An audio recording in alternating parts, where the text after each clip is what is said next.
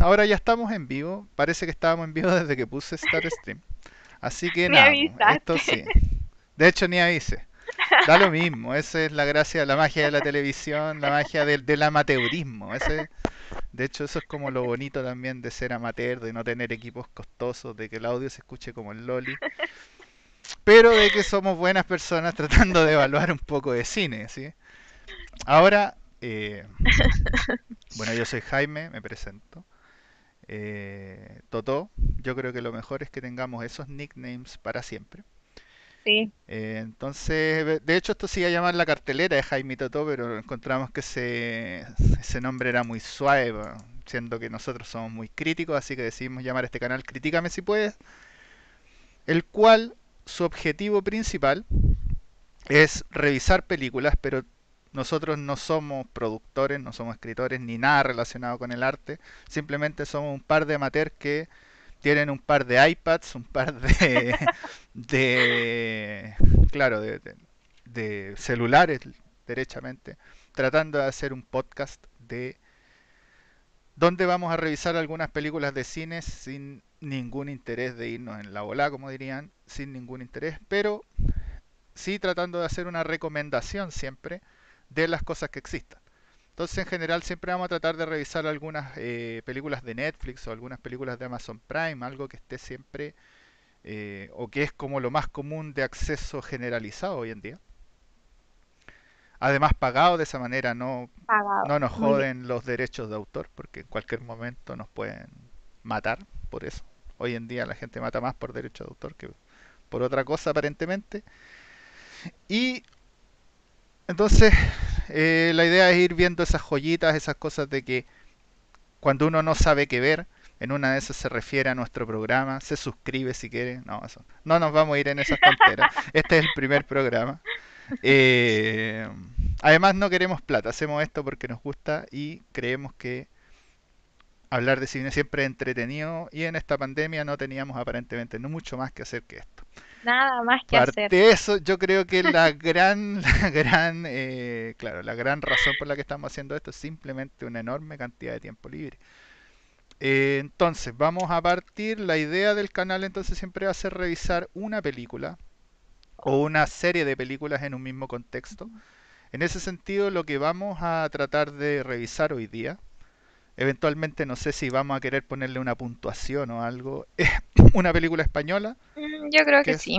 una trilogía, que es la trilogía, La trilogía del Bastán. trilogía del Bastán. Entonces, si quieres partir, ya que he hablado mucho, se me secó la boca, Toto, diciendo algo, ¿cuáles son tus Eh, apreciaciones? Película bueno, española. yo no sé, eh, yo no sé si tú sabías que la trilogía del Bastán es, eh, se llevó a cabo por una serie de libros de Dolores Redondo, o solo la encontraste en Netflix. No, de hecho, la razón por la que la vi fue porque tú la recomendaste en una Ah, porque la recomendamos en el, en el grupo. Entonces yo Claro. jamás nunca después fui a ver si es que se trataba de nada. Creo que en la revisión de Netflix, esa cosa que te dice, dice que está basada en libros, pero no tenía la Ya, idea de la autora ni nada. sí. Eh, eh, la trilogía de esta autora eh, salió el 2017, la película en Netflix. Yo me acuerdo que ahí vi la primera. Y la película es dirigida por Fernando González Molina. No sé si tú conoces a ese director también. No, de hecho yo diría que jamás le he visto, o tal vez le he visto películas, pero Hizo, eh, ¿cómo se llama esta película? Sí, esto, Tres metros sobre el cielo, que también salió ah, como hace es, un par de años, así como súper popular sí. Digamos, la juventud. De hecho podríamos hasta revisarla alguna vez, ¿ah? No es una película mala y una buena película española de... ¿Sabéis que yo no la vi? Caché que estaba como siendo popular y todo, pero no la he visto. No, no, Y sí, parece que es una más buena una película. película. A eso no lo sabía, pero Parece recuerdo que, el nombre al que menos también de es como eso. una saga, sí. Lo que sí caché que sí son como muy famoso como el, el protagonista de la película, porque era un actor que estaba, estaba bien guapo. Ah, ya, Pero era, nada era el sex appeal, era el sex claro. appeal del no sé nada más al respecto de eso. Ya, pero volviendo a La esta trilogía. trilogía, em, claro, la primera película que se llama El Guardián Invisible sale el 2017. en Netflix. Me acuerdo que ahí la vi. Em, a grandes rasgos, se trata del, claro, más que nada como a dar a conocer el, el lugar donde se basa esta trilogía, el Ah, Valle del Bastán. exacto. Yo creo que eso es lo relevante, que la razón por la que lleva el nombre de Trilogía del Bastán es Claro. porque la película es tremendamente atmosférica, entonces trata de llevarte esta atmósfera lúgubre, derechamente y invernal, que tiene de alguna manera este territorio que queda al borde, me parece, con Francia. Al norte, Eso, al norte de España. al norte de España, eh, frontera con Francia. Eh, dale, perdón, solamente era esa Creo acotación. que además, no, no, no, creo que además eh, la eh, autora de- del libro es de, mm, no sé si nació ahí en el, en, Ah, en este lugar o algo así, y por eso ella eh, crea esta, mm, ya no es trilogía, me di cuenta también que va a salir un un cuarto libro, ¿Mm? eh, lo Es la tiene una relación con este lugar. Ah, perfecto. Bueno, entrando ahora un poco de lleno, o como a mí me gustó la otra vez que hablábamos de esto, definir la película, ya para hablar eh, de aspectos, no sé, más de crítica. Yo definía la película en ese momento como un thriller, un thriller que tiene varios elementos. Primero es un thriller psicológico, al menos para mí. Eh, además es un thriller psicológico de investigación y con una pincelada, diría yo, de sobrenatural, que justamente se lo da a este territorio que eh, juega en todas las películas, en las tres películas, con este elemento de como de las brujas, de las cosas que hacen eh, rituales y elementos sobrenaturales. De hecho, el nombre de las tres películas eh, era El Guardián Invisible, la segunda película se llama El Legado de los Huesos y la tercera se llama La Ofrenda a la Tormenta. Títulos que claramente eh, son relacionados como a la cosa más mística. Ahora, me gustaría, no sé, hacer un comentario de cada uno como de los elementos de esta película, porque al final es un puzzle, es un verdadero puzzle eh, de un montón de cosas que juegan, que juegan eh, para hacer eh, este completo. Y después me gustaría, no sé si estás de acuerdo, que hagamos una pequeña eh, nota o una pequeña ya, no resumen general, porque la idea no es spoilear la película, pero una cosa más del estilo de decir una, una opinión general, pero por las películas por separado. Porque, por ejemplo, personalmente para mí van de menos a más. ¿no? Sí, la, la uno como que Sí, no... A yo pesar de creo que esa es que... como la opinión de la mayoría. Pero es curioso, ¿ah? Porque yo me baso siempre en IMDB para ver las cosas y en IMDB la, primera es la mejor punteada, pero andan como por ahí las tres, verdad. Sí, pero en términos de, mm, de evaluación, la, mm, sí, la primera fue mejor punteada que la segunda. Claro.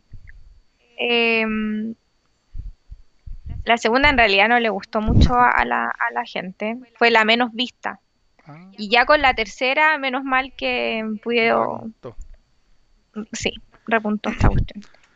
Dicen que em, la gente que leyó los libros obviamente lo, lo esperaba y encuentra las tres muy buena la trilogía, pero claro, uno que no la encuentra en Netflix, la primera en realidad cuesta que engancharte para tú decir veo o no la segunda. Claro. Pero bueno, antes de hacer el comentario como de cada película, eh, me gustaría analizar un poco estos elementos. Primero, partiendo por esta cosa del que- de la cosa psicológica. Eh, la película es, es esta clásica historia como del hijo pródigo, de una investigadora que vuelve a su tierra natal, pero en una tierra natal donde eh, tiene un montón de trabas, una, tiene un montón de problemas que son claramente de nivel psicológico, de nivel personal, con sus familiares y con el mismo pueblo. Claramente no, no le gusta y por eso se fue y ahora tiene que volver a un caso de investigación. Eh, yo creo que la película psicológicamente lo hace relativamente bien, así como en, en tratar de dar, darle sentido a este personaje. En la 3, de hecho porque siento que las tres películas construyen bastante bien este personaje, pero en la 3 como que se me cae un Sí. poco de creo yo que el marco de lo que me habían construido. Si no quiero spoilear por qué, eventualmente off the record podemos discutirlo. Pero siento que iba bastante bien la construcción del personaje como con estas trabas psicológicas y de alguna manera la historia de la superación de ella, de estas trabas, con sus familias, con sus familiares y resto de la ciudad.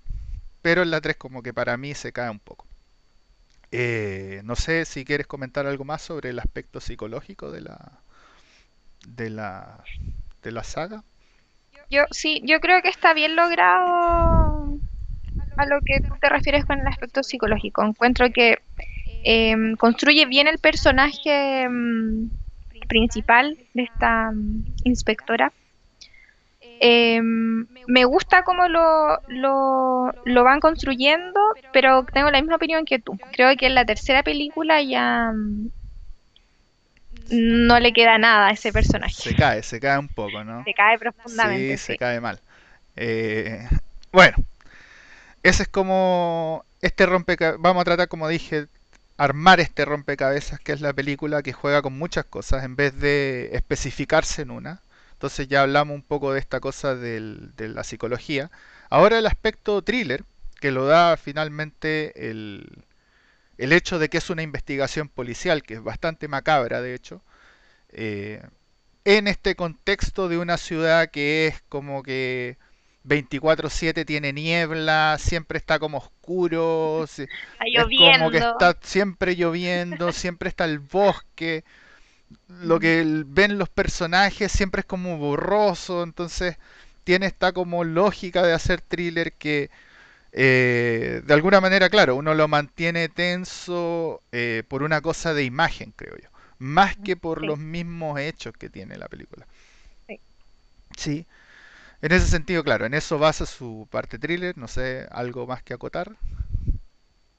No, más técnico en ese sentido, em, que yo creo que, bueno, a lo mejor esto lo, lo íbamos a hablar después, pero está muy bien logrado, como dices tú, el tema de, de la iluminación y cuando son, cuando son escenas oscuras se ve muy bien Sí, logrado y tú logras ver qué es lo que está viendo, ¿cachai? O lo que se quiere mostrar. Eso lo encontré muy bueno de la película, de hecho es que muy, muy ayuda a mejorar estas escenas y estas imágenes. Claro, Sí, claro, se basa está en muy eso bien para, logrado eso. para hacer ese efecto como... o sea. Sí. Ahora, en el aspecto de investigación, que creo yo que es el siguiente fuerte de la película, aquí es donde para mí la película se cae un poco.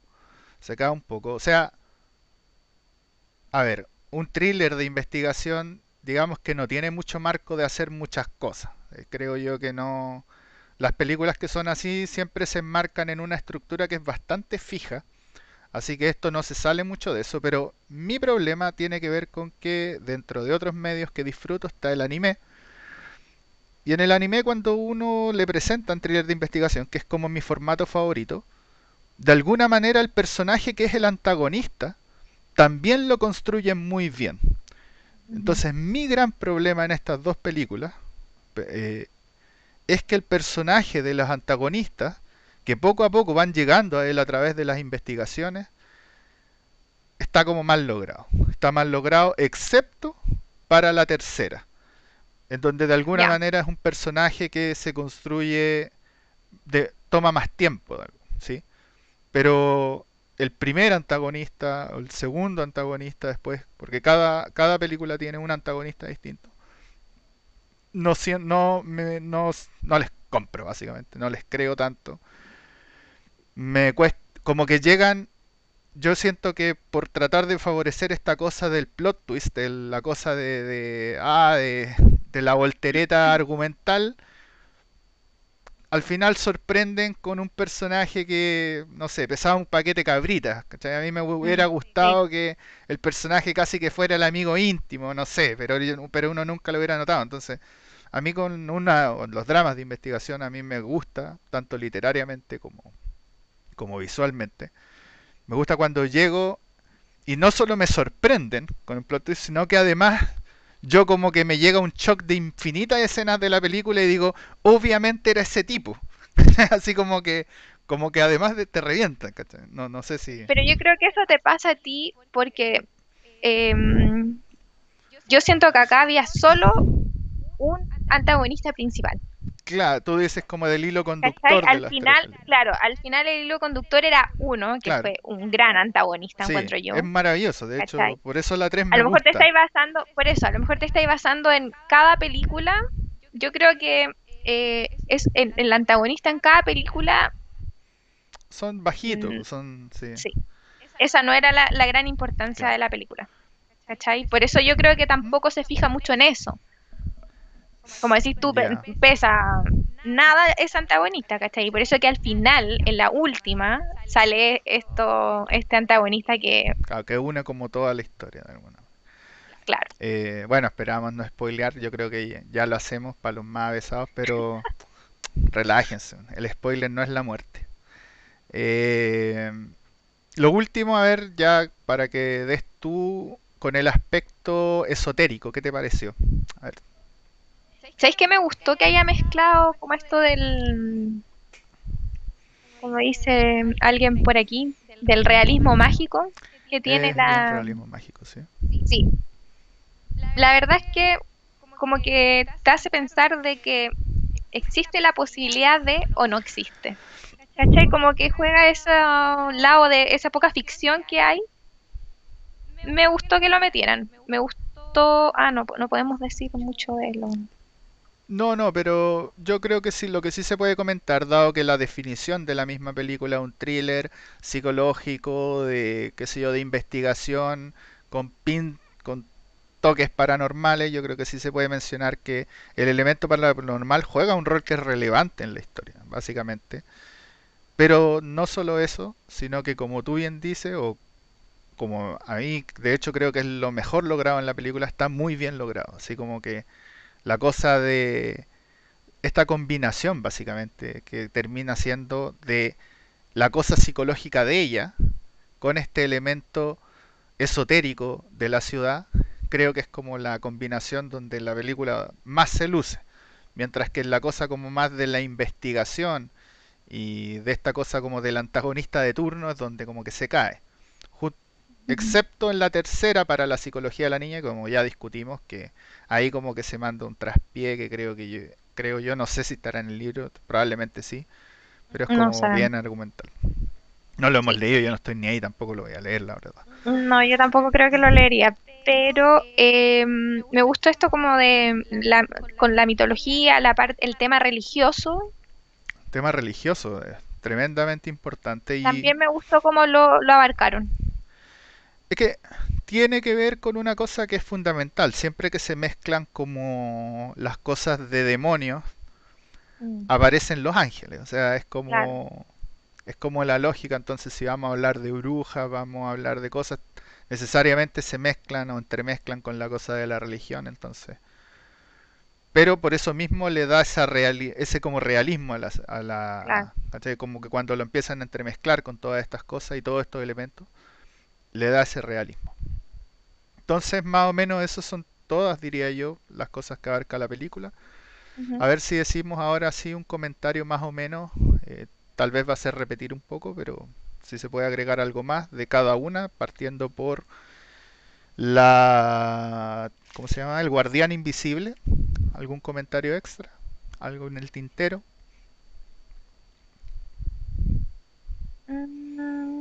No, yo creo que no. Esa es, o sea, es como una introducción nomás.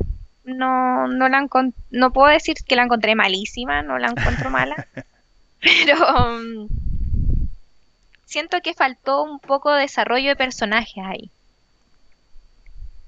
Sí. Obviamente sé que la, es la protagonista y la historia se basa en ella y todo, pero um, claro. Creo que faltó un poco más del resto. O sea, definitivamente faltó porque en la misma cosa psicológica uno da, uno nota que la tipa tiene amigos y enemigos en el pueblo, básicamente.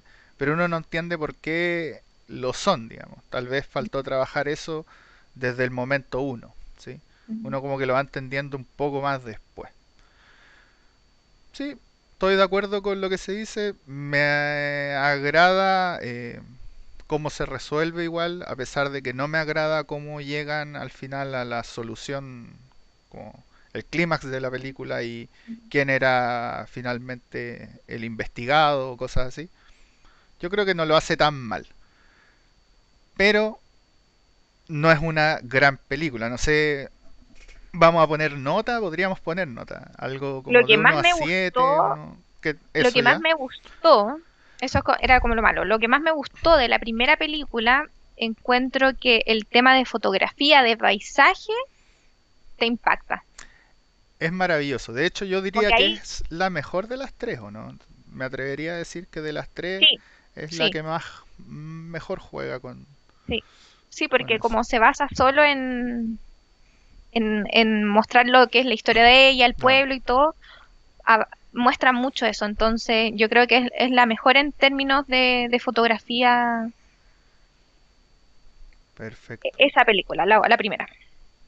Mm, ¿qué nota? ¿Vamos a poner del uno al 7, del uno al 10, como lo hacen en... Va- vamos a ser internacionales, no, seamos bien localistas y que ya basta de tener que comprarnos los, los sistemas numéricos que ocupan en otros países. A pesar de que tú estás en Canadá, pero, pero yo en Chile por si acaso. Eh, pero nada, uno a 7 creo que es lo que estamos más Ya, familiarizados, yo definitivamente. creo...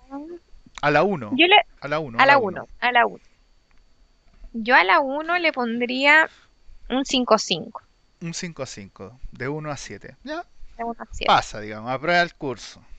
Se Claro, exime más se exime. Si estamos en la se universidad, se exhibe. exime el ramo. Bien, yo le pongo un 5 la verdad. Es la que menos me gustó. Eh, creo que pienso en grandes películas al final, o sea, para mí películas de 7 son solamente así cosas como El Padrino al final. Que no creo que Ujú, terminemos evaluando, pero es ridículo, o sea, al final ahí están las varas. Uno tiene que tener una Claro. película que es el límite del norte absoluto. Entonces, en ese sentido, yo creo que para mí es un 5. Pero es merecedora de verla, al menos para entrar a la saga, porque las otras dos son, menos, son eh, mejores. son mejores. Son definitivamente mejores. Entonces, ¿algún comentario de la 2 que cierre con ojalá una nota? A ver. Mm, es que la 2 como me, me gustó en el, en, en términos de que obviamente sigue desarrollando lo que se, lo que es esta obra, ¿cachai? Eh, Claro, mete más personajes, mete, es una continuidad claro. inmediata de la 1. Exacto. Entonces, em, por ese sentido es un poco mejor que la primera, ¿cachai? Pero tampoco es lejos tanto mejor que la primera. Claro. Sí, o sea, pero igual a mí me gustó harto más. No sé, sentí que la primera eh, tal vez es un poco muy lenta para lo que tenía que ser, un crimen de investigación. Entonces, yo creo que lo que sí, o para mí, la velocidad de la 2 es mayor. Mm, Entonces, sí, eso ya como que me agrada mucho más. Así como que le- para mí cambia como harto, harto esta velocidad y esta como, como ya presentaron los personajes, ahora lo único que tienen que es como que trabajarlo. Entonces nos podemos enfocar más en las problemáticas como de eh, como serias, digamos, eh, o hacer avanzar la trama, básicamente. ¿Sí? ujú, En todos los sentidos, tanto en el sentido de la psicología de la tipa, tanto en el sentido de, eh, qué sé yo, la, la investigación misma y, y así. Entonces por eso la verdad es que me gusta harto, harto más. Eh, no sé qué nota le pone a la 2. A la uno le pusiste un cinco cinco la 2 pongámosle un 5-7 nomás. 5 7 ya. No, yo por la 2 voy por un 5 5 Ajá, Eh, sí, 5 décimas más, ahí ya estamos bastante bien, o harto mejor, ya. Ahí casi en el 6. Pero como te decía, para mí cambia harto, no son unas pocas décimas lo que le cambia la velocidad a la película a la 2 eh, con respecto a la uno en donde producto de esta cosa atmosférica también. La uno se queda pegada mucho rato en estas escenas, en estos cuadros que son como de hartos minutos o de, no sé, bueno, no minutos, ahora es raro ver una película de un cuadro de más de un minuto, pero no sé, 40 segundos, igual es un montón para un A lo cuadro, mejor es, lo que decís que es- se quedan mucho pegados con el, con el mismo tema de, Claro, del, de los casos en realidad. Entonces, nada, 5-5 y la tercera. Eh, yo la tercera obviamente termina bien, le, le da un buen final, pero lo que no me gustó de la tercera es que el final es muy obvio, ¿no? ¿A ti no te pasó? El final es muy, muy obvio. El final es Porque extremadamente como- obvio. O, o sea, si, claro, si estáis viendo la trilogía, yo me empecé a dar cuenta al tiro, Sí, pues sí. sí. no, no sé si al comienzo, pero casi al comienzo de la tercera y dije, ya, esto es, es así. Sí, Es, es un poco obvio. claro. Yo creo que el problema de la tercera, como decís tú, la primera es la obviedad. Sin Mm. embargo, yo no sé si como mi percepción de este tipo de películas, de este marco que es bien cerrado, como de forma de hacer eh, estas películas, no sé si tenía mucho más, la verdad.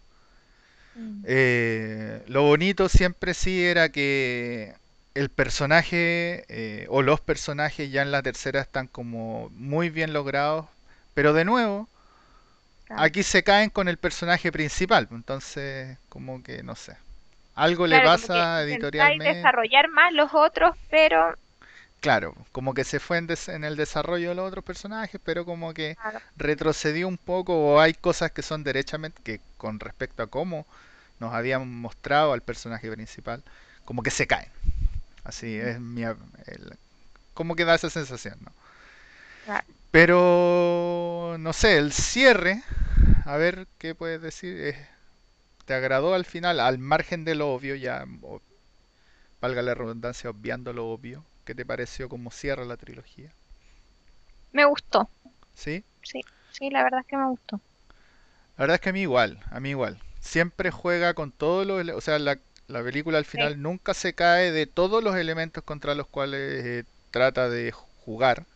La cosa investigativa, la cosa esotérica, la cosa psicológica. eh, todos los entremezcla. Los entremezcla eh, bastante bien, creo yo. Para hacer tantas piezas del rompecabezas, uno está acostumbrado a que una película como de este estilo tenga, ok, es un crimen, es un thriller de investigación. Y eso es lo que es, ¿no? Entonces...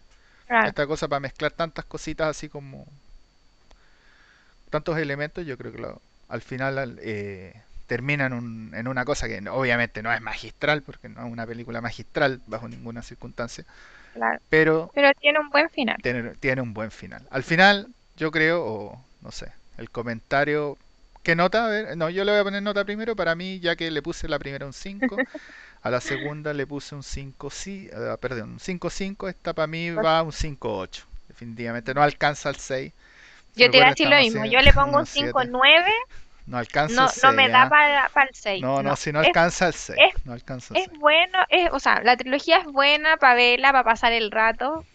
Tiene elementos muy buenos, como ya dijimos, la fotografía y está, me encontramos que está bien dirigida en ese sentido, pero no es una, mm, una gran película. Claro.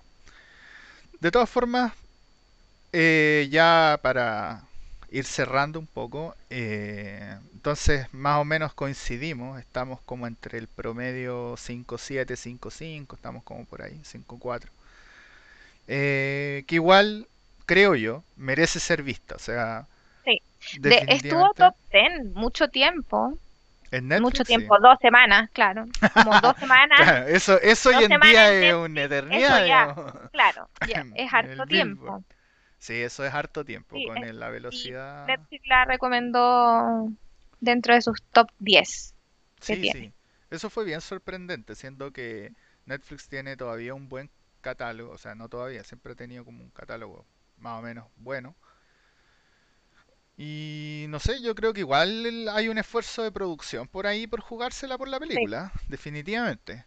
Pero como decimos, eh, la película yo creo que, o no sé, la sensación al final, el gusto en la boca es que merece ser vista, definitivamente merece ser vista. Uno va a pasar un buen rato, ¿sí? Y nada, si uno al final, como este podcast partió diciendo, partimos diciendo, que era para cuando, claro, no sabes qué ver, no, no, yo creo que aplica, si no sabéis qué ver, queréis ver algo tranquilo, entretenido, aplica para lo eso. logra, lo logra, lo logra, yo creo que acá valida, no, no hay, uno no va a esperar así como digo, El Padrino o, no sé, la, una amiga que siempre delira con Los Puentes de Madison o qué sé yo, películas como de, esa, de ese estilo, pero, pero lo logra, entretiene.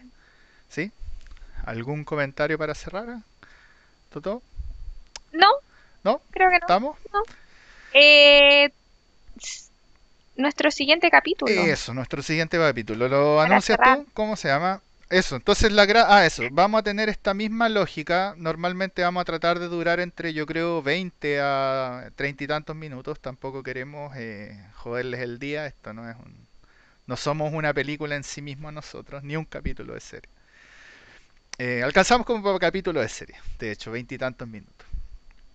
Pero la lógica entonces es siempre analizar una película. Hoy día nos extendimos con las introducciones y al final indicar más o menos qué es lo que vamos a evaluar la próxima semana. Eso porque si en una de esas eh, alcanzamos algún tipo de popularidad, lo cual lo dudo, pero como dijimos, somos gente con mucho tiempo, así que si nos ve una persona vamos a ser felices. Tal vez esa persona vea la película y eventualmente chatee con nosotros en vivo o no sé, eh, O nos invitamos, sus claro, comentarios o nos dejan sus comentarios mientras estamos diciendo. Entonces, ¿cuál era la película? A ver, Toto, era The The Gentleman. Gentleman The de Gentleman de Guy Guy Ritchie. Ritchie, gran director, Salió eh, el año pasado año pasado. esta película, pero eh, sí, pero salió este año en Netflix. Lo que pasa es que hay el coronavirus, probablemente iba a salir seguro en diciembre y no salió. Pero Sí, yo creo exacto. que esa cosa la dejamos para el comentario de la película Ajá. misma. No sé si te parece y detenemos el stream en este minuto. Muchas gracias. Y critíquennos si pueden. Critíquennos si pueden. Bueno, hasta luego. Chao. Está.